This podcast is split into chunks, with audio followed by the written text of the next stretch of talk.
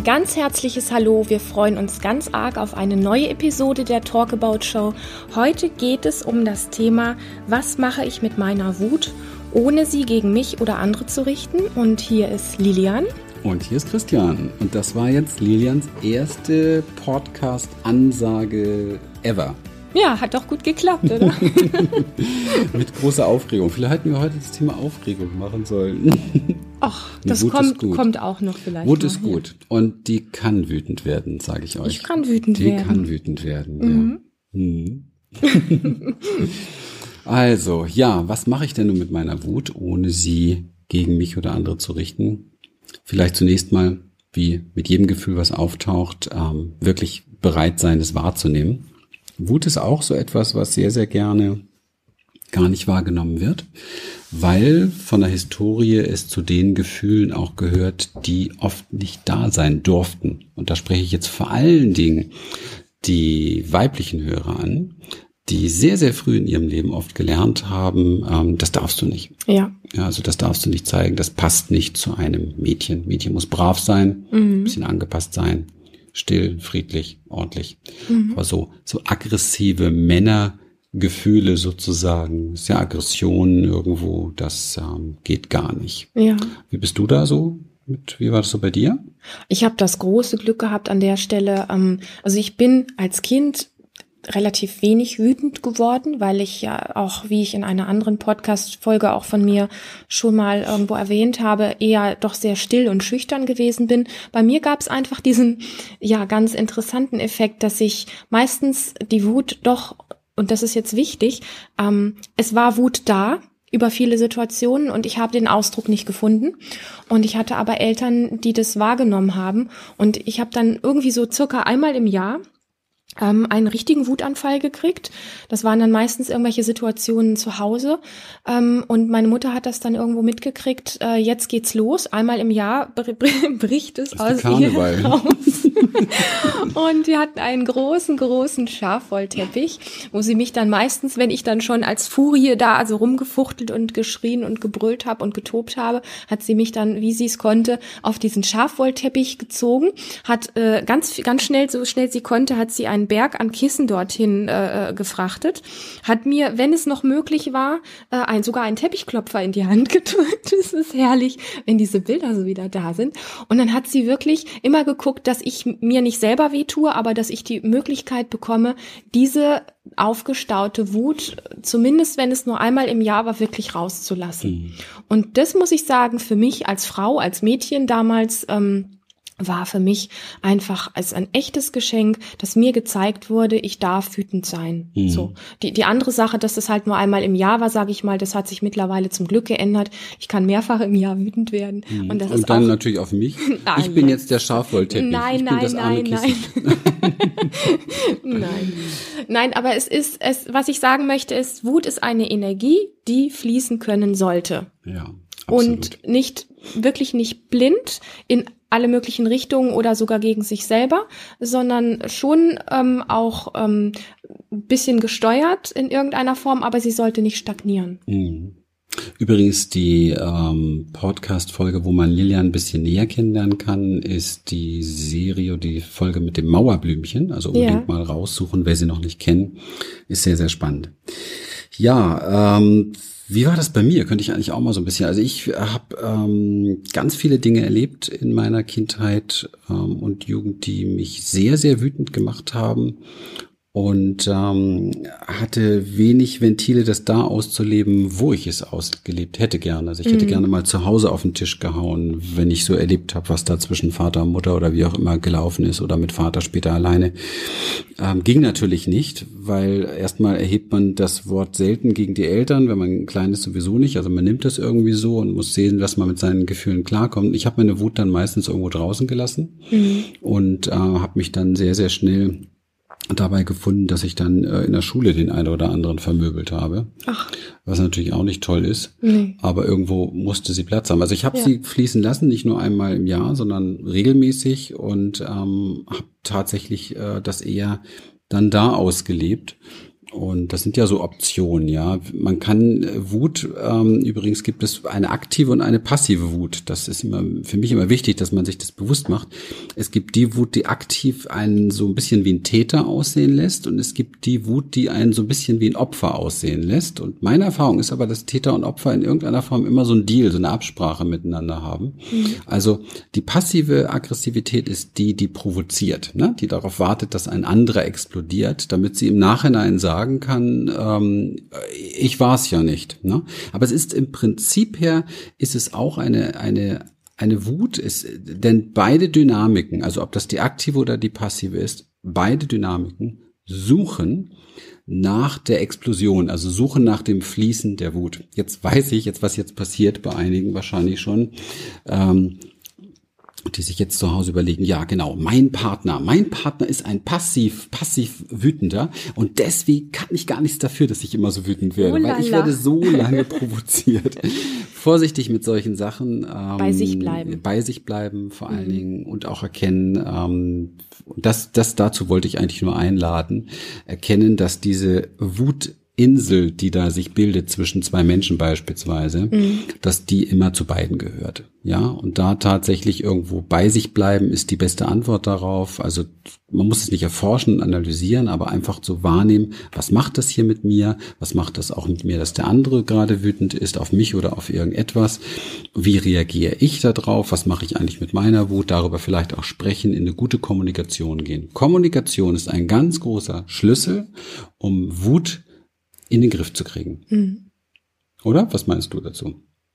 Ja, da würde ich gleich gerne nochmal drauf zurückkommen. Mhm. Aber ich habe noch einen Gedanken, den ich gerne vorschieben möchte. Und zwar finde ich das ganz wichtig, ähm, sich mal bewusst zu machen, warum werde ich eigentlich wirklich wütend? Ähm, wir werden beispielsweise wütend, wenn wir uns ungerecht behandelt fühlen. Wir werden wütend, wenn wir uns übergangen fühlen oder wenn wir uns übersehen fühlen. Wir werden wütend, wenn wir denken, es läuft etwas irgendwie komplett falsch. Und wir werden ganz besonders wütend, wenn unsere persönlichen Grenzen überschritten wurden oder wenn wir das Gefühl haben, jemand hat unsere persönlichen Grenzen überschritten. Und das liegt ganz nahe bei, wir werden insbesondere wütend, wenn wir das Gefühl von Ohnmacht haben.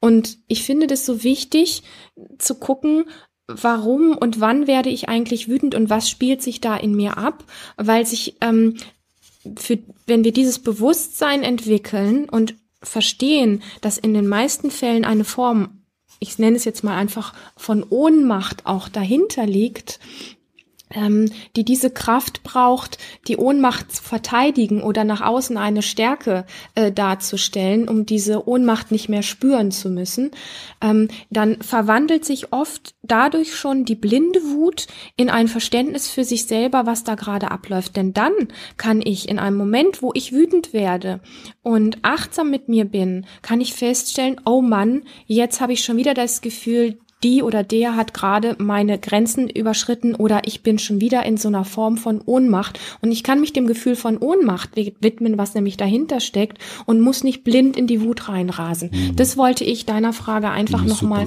vorweg schieben. Mhm. Und ähm, jetzt habe ich aber die, die ganz genaue Frage von eben habe ich jetzt gerade nicht mehr auf dem Schirm. Hm, ich egal, bin, ich auch ja, nicht. Gut. Wir bleiben im Flow. Das ist kein Thema. Doch, ich weiß noch, aber mir ist gerade was Wichtigeres dazu eingefallen, weil das passt besser zu dem, was du sagst, nämlich auch einfach so dieses wirklich Eingestehen erst einmal, ja. Mhm. Eingestehen, was da wirklich ist und es wirklich wahrnehmen und nicht das Deckeln. Ja. Wut ist ja auch in der Psychologie sehr stark bekannt als Deckel, Deckel vor allen Dingen für Traurigkeit. Mhm. Also man sagt, es gibt so Standardaussagen wie hinter jeder Wut steckt eine Traurigkeit weiß ich jetzt nicht, ob ich das so, so einfach stehen lassen möchte. Aber ähm, man kann es schon oft beobachten und vielleicht einfach mal ein bisschen tiefer gehen ähm, in der Wut, die, die ja etwas nach außen gerichtet ist, per se. Mhm. Ähm, ich kann auch Wut gegen mich selber richten, aber es ist letztendlich auch was nach außen gerichtetes, weil ich nicht tatsächlich zu der Tiefe gehe. Ja, mhm. ich, ähm, und dieses, dieses Deckeln einfach äh, zu entdecken, wahrzunehmen und dieses nicht wahrhaben nehmen wollen zu elementieren, weil dann spare ich mir diese ganzen Verdrängungsmechanismen, Mechanismen, dieses nicht wahrhaben wollen, was zu wirklich großen Schwierigkeiten führt in Beziehungen mit anderen Menschen. Denn Wut macht immer was mit anderen Menschen. Das darf man nicht vergessen. Also wenn man, das weiß jeder von uns, wenn wir im Umfeld sind von jemandem, der im Brass ist, das ist einfach eine Energie, mhm. die sensible Menschen fast wahrnehmen wie ein Angriff, ja, auf sich selber, wie Pfeile. Also wenn man als Kind zum Beispiel oft Wut erlebt hat im, im Haushalt, ähm, im elterlichen Haushalt, ich habe es oft erlebt, dann ist das wie ein Dauerbeschuss fürs Nervensystem. Ja, ja es, und mhm. ähm, von daher entwickelt man dann natürlich auch entsprechende Mechanismen. Ich wollte was sagen zur Ohnmacht, weil du hast die Ohnmacht schön auseinandergebröselt. Ich möchte die Scham auseinanderbröseln. Scham ist ja ein Gefühl, dass wir also irgendwie im Wortschatz findet man das gar nicht mehr. Ich habe gar nicht, Menschen reden irgendwie kaum noch drüber. Ähm, und wenn dann, wenig, ne, ja. und wenn dann geht's so in die Richtung, ja, Pubertät oder so, Scham oder Scham immer so auf Sexuelles bezogen oder so etwas. Ja, das einzige Wort, was noch gern ab und zu benutzt wird, ist mir war das peinlich oder so. Das wird gerade genau. noch so, ja, gerade noch so ja, gesagt. Ja. Mhm. Scham scheint also so eins der Gefühle zu sein, die man gar, die, die ganz viel mit Schwäche vielleicht zu tun haben, weil mhm. es so was ganz Sensibles ist. Für mich übrigens ist es der Master Key. Seine Scham zu entdecken, entdecken, entdecken, interessant, entdecken wollte ich sagen, aber entdeckeln ist auch richtig, seine Scham zu entdecken. Und zwar meine ich damit die Scham, diese tiefe Scham, nicht genug zu sein sich seiner selbst sozusagen zu schämen, nicht richtig genug zu sein, nicht perfekt genug zu sein, nicht stimmig zu sein. Das ist für mich der ganz, ganz große Master Key überhaupt. Mhm. Denn die Wut wird meist dann aktiviert, wenn man ertappt wird. Mhm. Wenn man ertappt wird, dass etwas, also eine Strategie von einem selber aufgedeckt wurde, dass diese Scham nicht sichtbar wird. Mhm. Und das kenne ich von mir, das kenne ich aber auch äh, von vielen, vielen, vielen anderen Menschen, dass sie sehr wütend werden, wenn sie entlarvt werden, so wenn wenn man jemand bewusst macht beispielsweise äh, seine Verdrängung, ja, mhm. oder wenn man jemand bewusst macht seine Verantwortung für etwas, ja, mhm. dass er sich selbst so schämt für seine Tat, dass er auch die Verantwortung dafür nicht übernehmen mhm. will, ja, und dem einfach trotzt und gegen anschießt.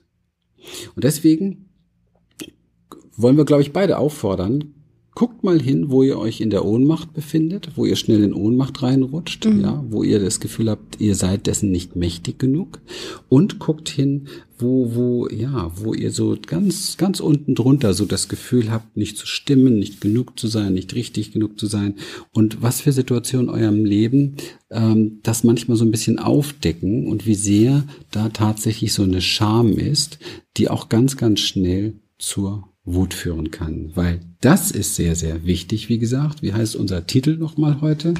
Das ist sehr, sehr wichtig.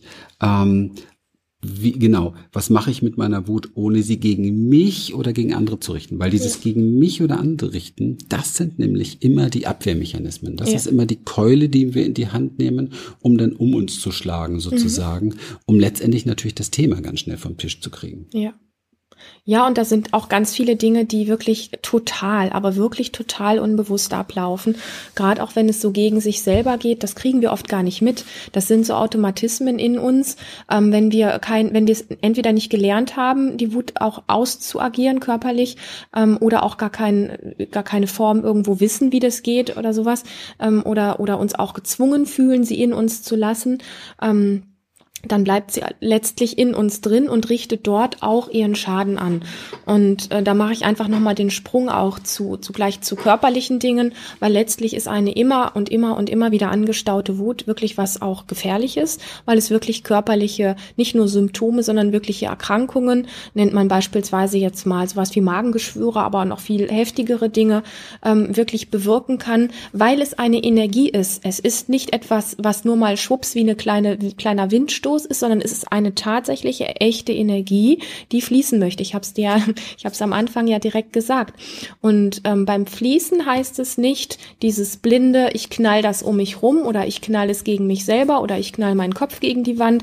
Diese blinde Form nicht. Da war ja auch dieser erste Schritt wirklich zu gucken, warum werde ich eigentlich wirklich wütend, was steckt dahinter Und zweitens, ähm, wenn wir wütend sind und wir suchen nach einem Weg und vielleicht denkst du jetzt auch schon, ja, was mache ich denn dann da eigentlich? Ähm, dann gibt es ähm, nach dem Bewusstwerden, warum du eigentlich wirklich wütend geworden bist, für mich so diesen Schritt schon auch zu gucken, wie du körperlich etwas tun kannst, dass die, dass die Wut, diese Energie, die da ist, ins Fließen kommt, aber bewusst. Und das ist der Unterschied. Wir können jetzt, ähm, was weiß ich, einen Matratzenberg vor uns aufbauen und völlig blind darauf einschlagen, bis wir irgendwann total erschöpft äh, äh, zusammensinken.